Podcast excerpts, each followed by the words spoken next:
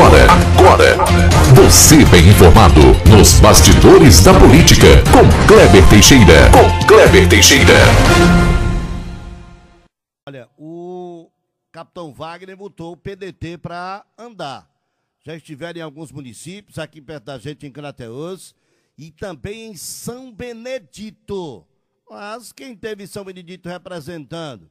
O PDT do Ipu quem tá lá na foto é o ex-prefeito Sérgio Fino, KT. Dá para explicar isso? Desenrola para nós isso aí.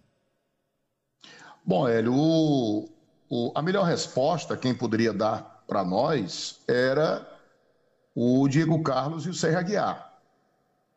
Também quem poderia se pronunciar seria o vereador Hilton Belém, afinal de contas, ele é o único membro do PDT representado na Câmara Municipal de Ipu, porque foi um encontro foi um encontro regional da Ibiapaba. O Ipu faz parte desse circuito. E o que a gente viu foi o ex-prefeito de Ipu, Sérgio Rufino, juntamente com o seu sobrinho, que está como prefeito oficialmente, que é o Robério, marcando presença nesse evento que aconteceu no último domingo, lá na cidade de São Benedito. Presença do Cid, Gomes, Roberto Cláudio e outras grandes lideranças do PDT. E aí ele é aquela questão. Né?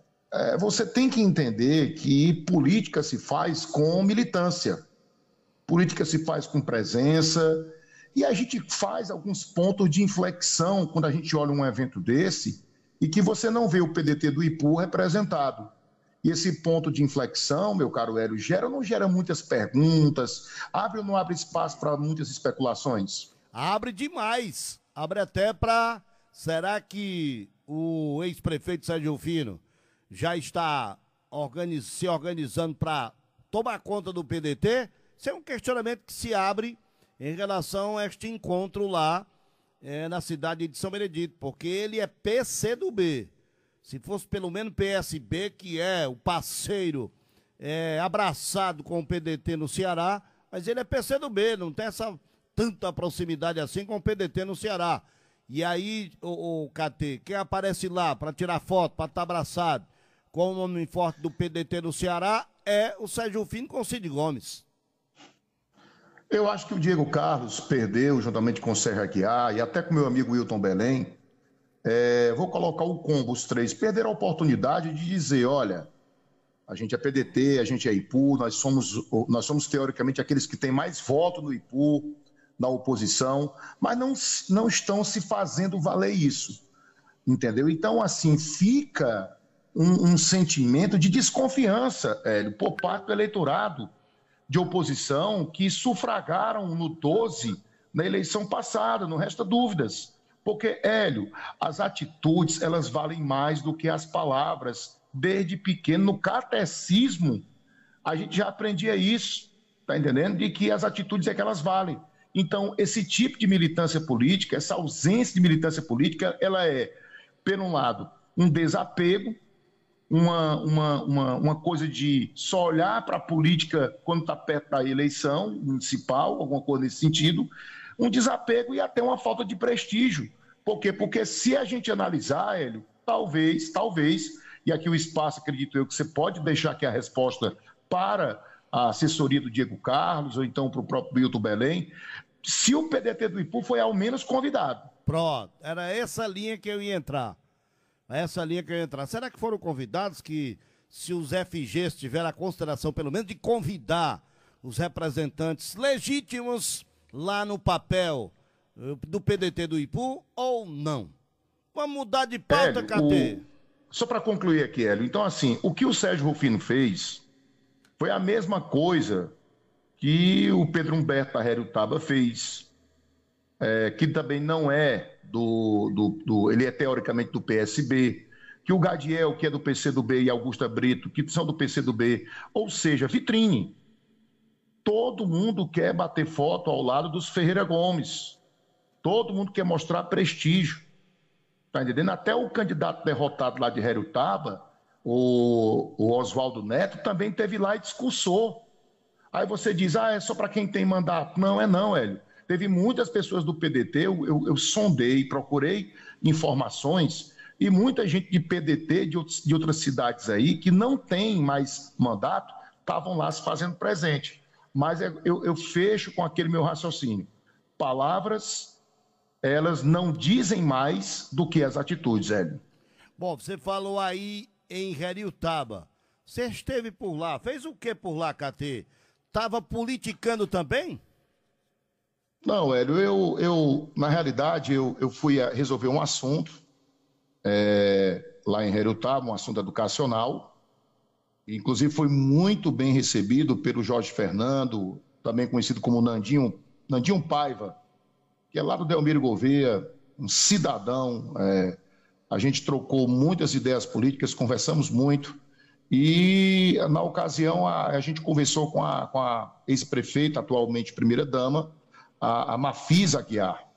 E como a gente postou no nosso blog, Hélio, a Mafisa tem um grande desafio.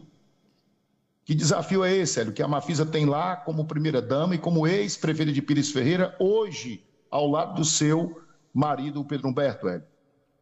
É colocar a educação no mesmo patamar do Pires. Exatamente. Então, a nossa conversa, a convocação da gente lá foi mais nesse sentido, em trocar ideias, discutir projetos, questão de alfabetização. E assim, a Mafisa Aguiar, ela entende muito de pedagogia. E o que é a preocupação maior dela? É a perca pedagógica da pandemia. A perca pedagógica ali no chão da sala, a perca pedagógica do processo de ensino-aprendizagem, o envolvimento da família, os projetos, a valorização profissional. Então, são muitas frentes que ela está se preparando, já que a pandemia está dando essa trégua, e se Deus quiser, essa trégua vai continuar por muito tempo, se não for o fim dela mesma, ah, para que o ano de 2022 seja uma educação muito forte de é, é, recuperação na cidade de Herutaba. Mas é isso. Hoje, o prefeito de lá é o Pedro Humberto Hélio eu tomei conhecimento de alguma situação de bastidores, viu? Foi uma eleição muito disputada. Assim como foi lá em Herutaba, você sabe também que foi na cidade do Croatá. Foram eleições bastante acirradas na nossa região e que, no caso de Herutaba, o Pedro Humberto acabou se saindo vitorioso. São 12 mais 38, hoje é dia de KT do FD. A gente pousou em São Benedito, desceu a serra, chegou em Herutaba. Vamos agora para o melhor lugar do mundo, o Ipu. Nós tivemos um encontro na Câmara Municipal que chama a atenção, Catê. Pelo menos a iniciativa é muito boa. Eu queria saber da tua percepção, da tua análise sobre esse tema, o Sebrae no Ipu e a intenção que ficou demonstrada pela Prefeitura do Ipu é que o comércio do Ipu é, venda para a Prefeitura do município. É, qual é a tua análise deste evento? Hélio, é, é bonitinha, bonitinha aí a foto, trabalho feito por alguns colegas nossos de imprensa, é, a matéria, a presença, todo o métier, presença da CDL, de ex-vereadores, secretários. E aí você abre a internet e vê, governo municipal de Ipu lança oficialmente o plano de compras públicas. Hélio, nós tivemos essa, essa, gestão, atu, essa gestão atual, ela é uma gestão nova ou é uma gestão antiga, Hélio? Nove anos só. E aí eu lhe pergunto, o que aconteceu lá atrás que não havia esse plano de valorização do comércio? Hélio, não existe esse plano de valorização. Até a merenda escolar é comprada fora. Nós temos as obras aí que quem ganha, essa empresa aí desse, desse abençoado aí da Hidrolândia, que é o seu Sampaio, é uma das que mais são beneficiadas, entendeu? Ganhando aí licitações. Agora, recentemente, a, a, prefeitura ela fez uma licitação com uma empresa de Fortaleza, Hélio, para comprar 455 é, é, mil reais de quê? De, de equipamentos para escritório, entendeu? Então, assim, tudo vem de fora. As coisas vêm de fora, entendeu? Então, eu acho isso aí uma baita de uma hipocrisia. Eu, às vezes, até reclamo. Eu sei que o Sebastião Filho é um cara do bem, é uma pessoa muito bem intencionada à frente da CDL, mas a CDL sabe muito bem que não pode contar com a prefeitura em termos de valorização do comércio. Já teve uma reunião lá atrás, Hélio, que disseram o quê?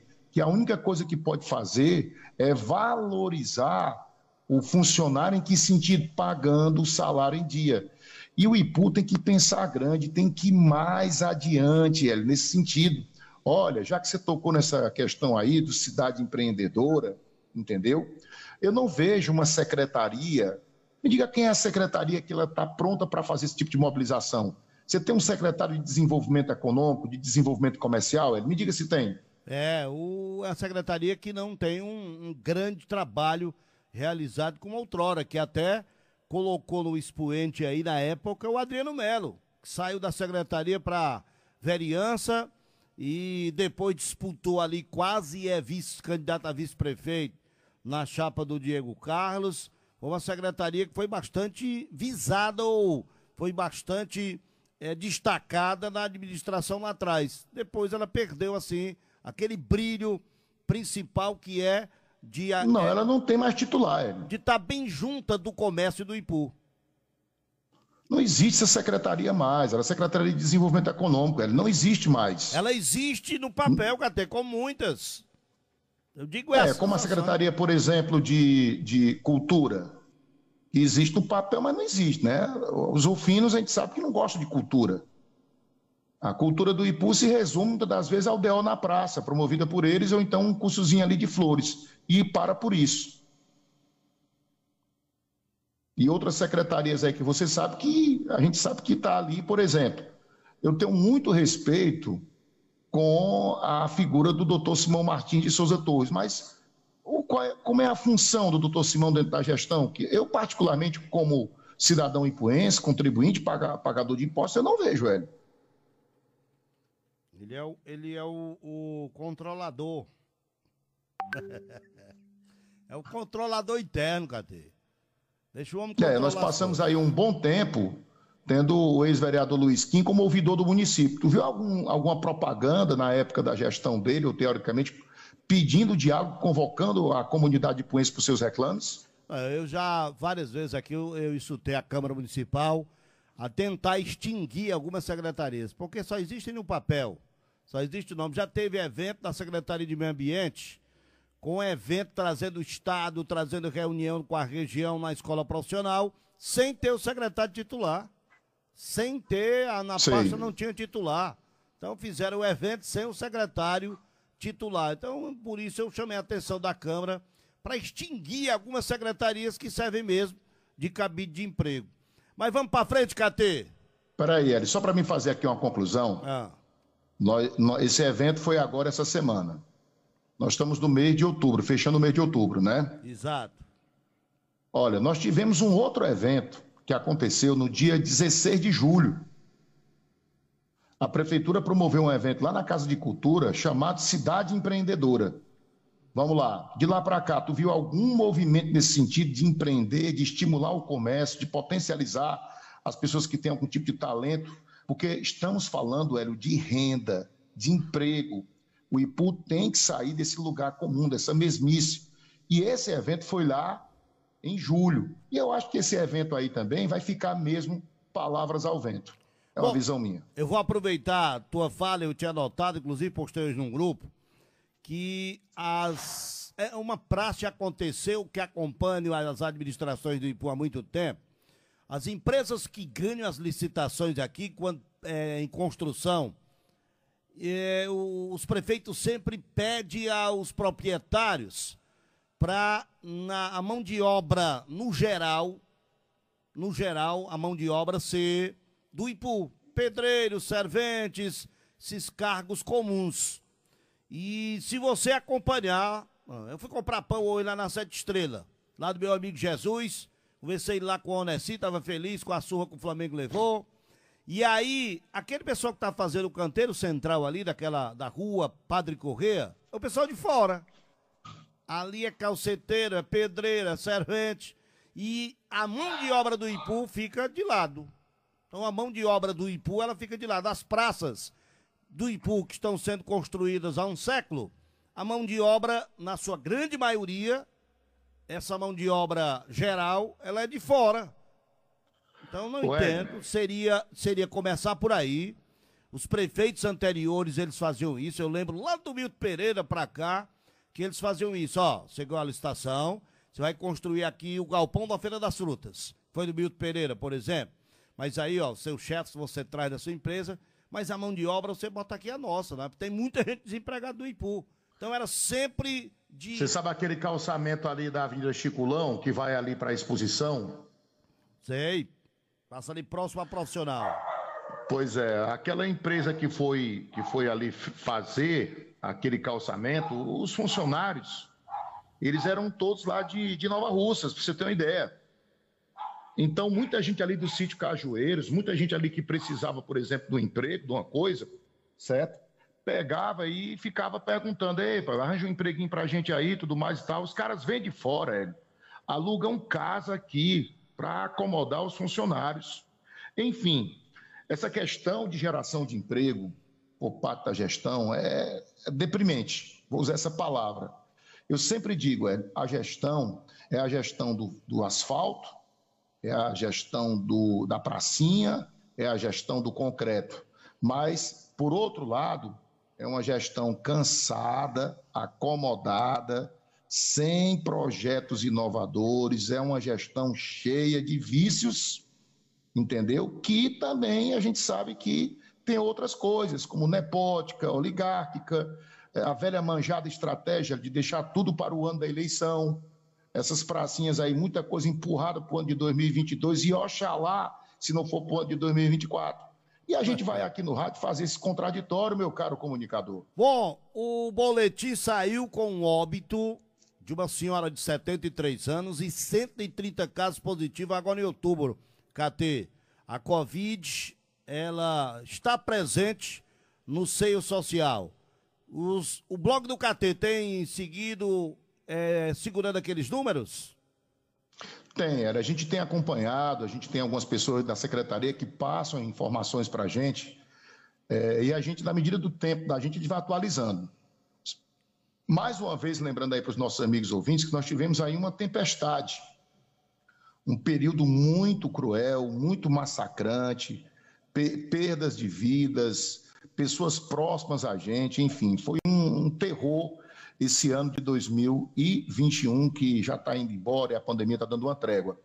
E a gente lembra, Hélio, que lá no mês de maio, que foi o pior mês da pandemia, nós tivemos 23 óbitos registrados.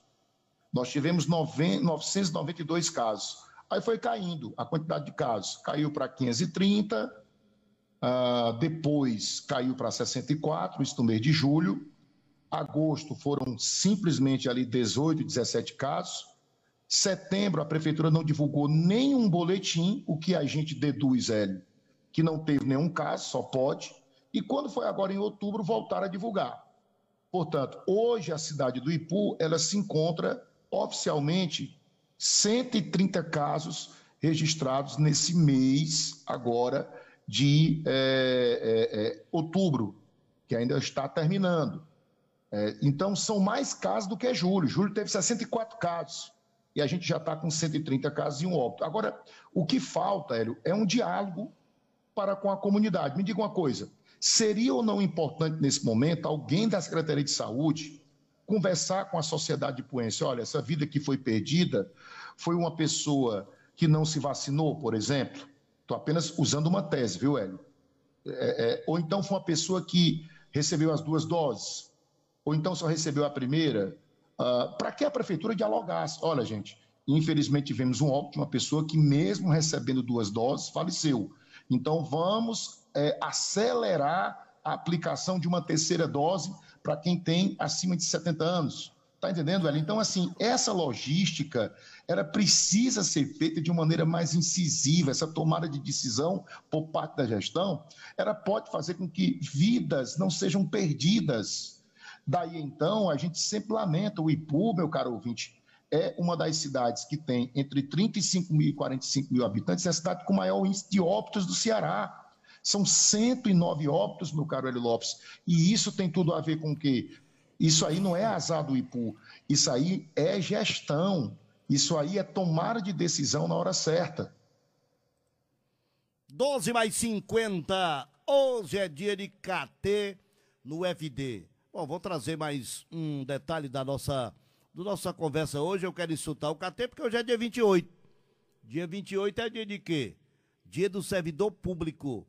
O servidor público ele tem que comemorar porque está com salário sempre em dia na administração do Zufino, KT? Ou tem alguma reivindicação a se fazer? Eu tenho aí mais uns cinco minutos, né, Hélio? Você tem mais 50. KT não, não, vamos lá. Então deixa eu ir aqui. Hélio, é, já que nós, hoje é o dia do servidor público, dia 28.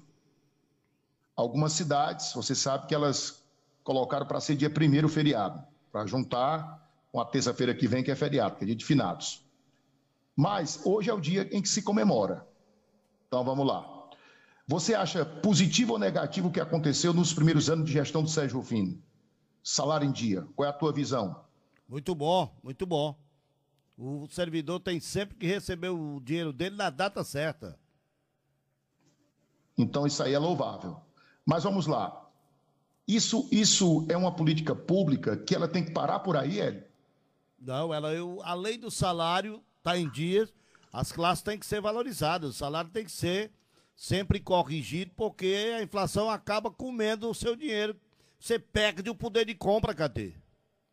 Eu queria muito, Hélio, que o prefeito Roberto Rufino ele fosse numa rede social e anunciasse: estou fazendo a reposição salarial com as percas dos servidores públicos do IPU. Hélio, diga aí quem ganha acima de um salário mínimo do IPU.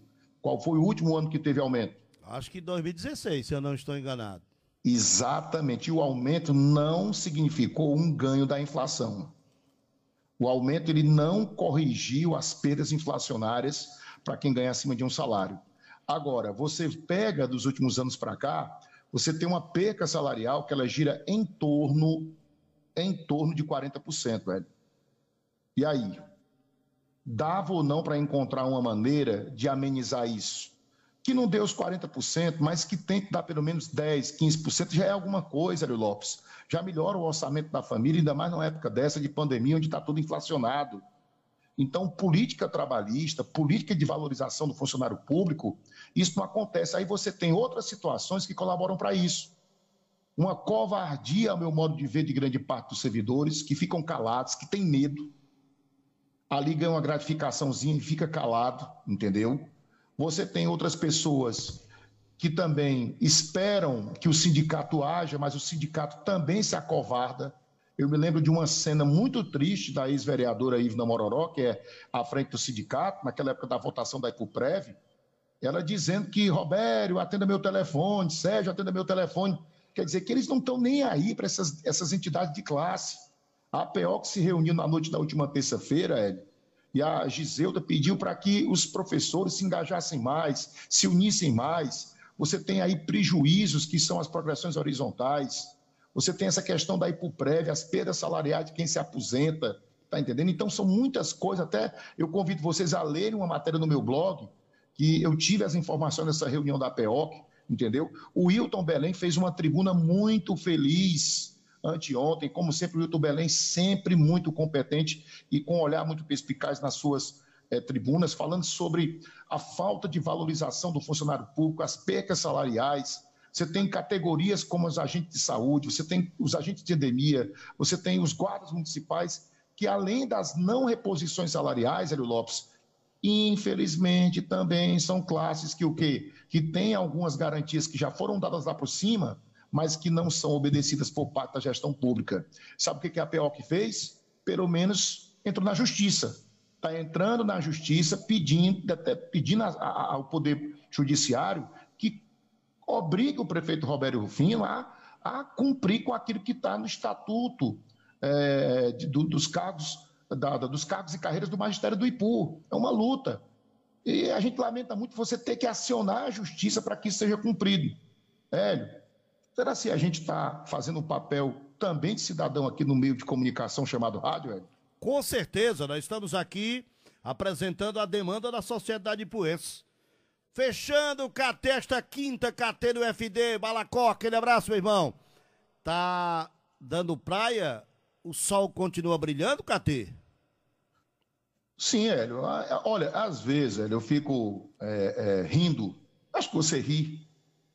É, muita gente fica rindo da preocupação que algumas pessoas do IPU têm com o prefeito Lindbergh Martins, lá da Jijoca.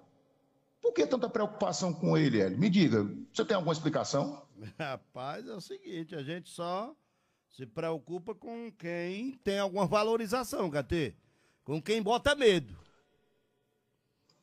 Você vai para uma rede social, você vai para um blog de um adversário, você vai para uma emissora de rádio. É, a preocupação é Jijoca de Jericoacoara. É o Lindbergh Martins, se o Lindbergh Filho vai ser ou não candidato a deputado federal. O, o, o amigo ouvinte tem que entender, Hélio, que a eleição é só ano que vem. As movimentações políticas, elas estão acontecendo pré-candidato, Hélio, até eu sou. Você também é pré-candidato, Hélio? Também. Claro, a gente é então, até pré-candidato. preocupação totalmente é descabida, entendeu? Mas, por outro lado, é um sinal de fraqueza.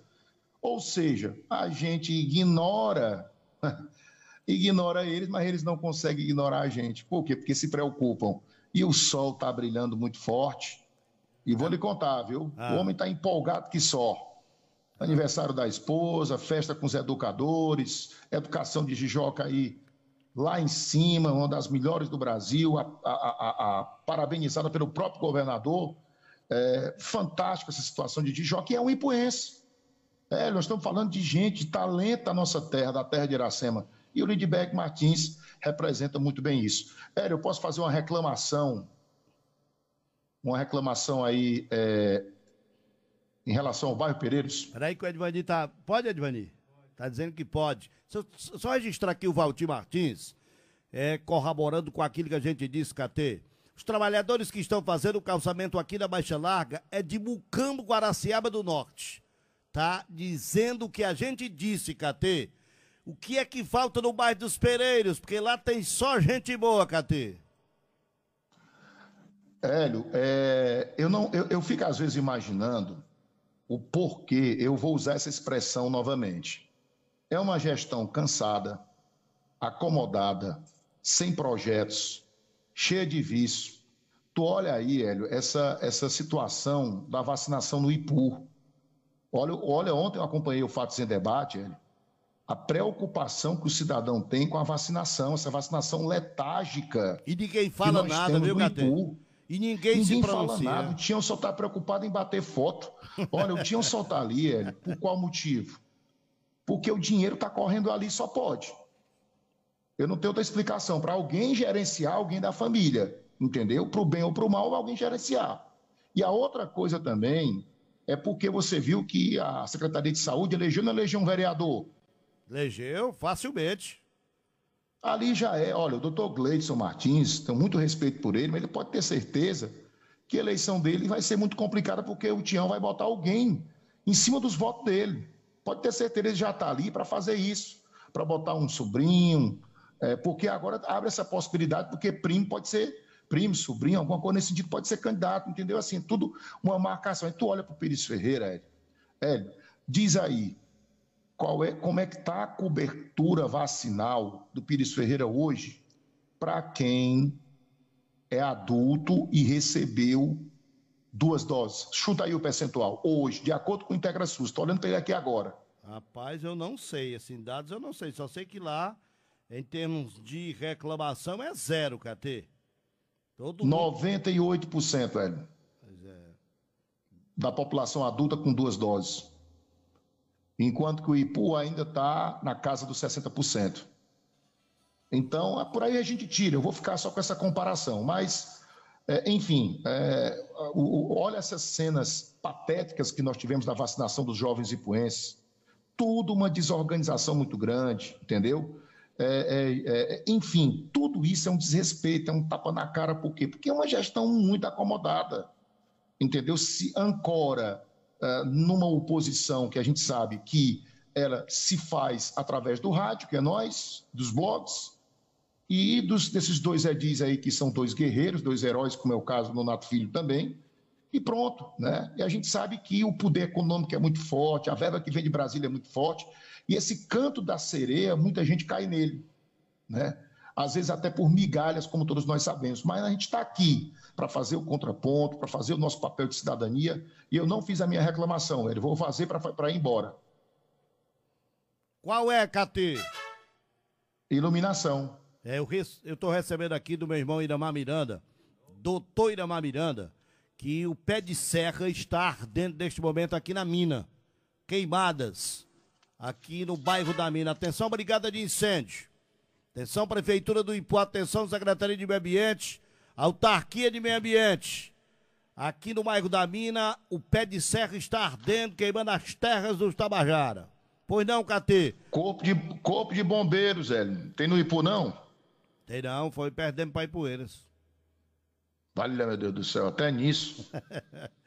Qual é a reclamação? É, é, olha, eu não sei o que, que é. Eu, eu não sei se, eu já te falei que essa licitação da iluminação ela, ela ainda é de 2016. É o cara que está lá à frente da iluminação, ele trabalha a toque de caixa. Nunca o cidadão ipuense vai ver essa iluminação, ela corrigida, essas falhas. Por quê? Porque não há interesse da gestão e o prefeito não quer fazer uma nova licitação. Vai fazer isso quando, Hélio? Diz aí, quando é que ele vai ajeitar? É na véspera da eleição. E esse rapaz aí que está à frente da iluminação, ele está ele tá sendo o, o bote expiatório. Eu não vou nem chamar ele de incompetente, não, porque ali no bairro Pereiros tem uma lâmpada ali na mercearia do Salles, ali em frente à Tia Rita. Ela é uma vergonha. Há quanto tempo que essa lâmpada está ali queimada? Uma moradora entendeu? de lá hoje, Catê, me pediu assim: fala com o Donato Filho, pede ao Donato Filho se ele não pode mandar botar uma lâmpada aqui, vizinho Salles. Olha aí. Está em sintonia é que eu com, acho que, com moradores. Do jeito mais, Hélio, a gente paga taxa de iluminação pública, Hélio, e é cara. Aí a gente não vai arcar com a despesa de uma lâmpada dessa? Não, não é assim não, meu amigo. Ninguém, a gente não pode fazer, já passou esse tempo. A prefeitura do Ipu é a prefeitura dos milhões, a gente tem que ser atendido pelo poder público mesmo. Olha, você pega e tem que reclamar. O, eu, eu fiquei, tomei conhecimento aí de uma situação em que, em que pediatra, por exemplo, prometeram um pediatra e não tem. Eu conheci um, uma pessoa, aí passou por uma situação que eu conheço a família, o doutor Cacá encaminhou para Sobral, por quê? Porque não tem pediatra. Lá se vem a família, vem a ambulância, vem despesa, joga no hospital regional. Então, como eu disse, não estão nem aí, cara. Essa zona de conforto e outro detalhe. Já estão dizendo que se o Sérgio Rufino for candidato a deputado, vai tirar 15 mil votos no Ipu. É muita soberba também, viu?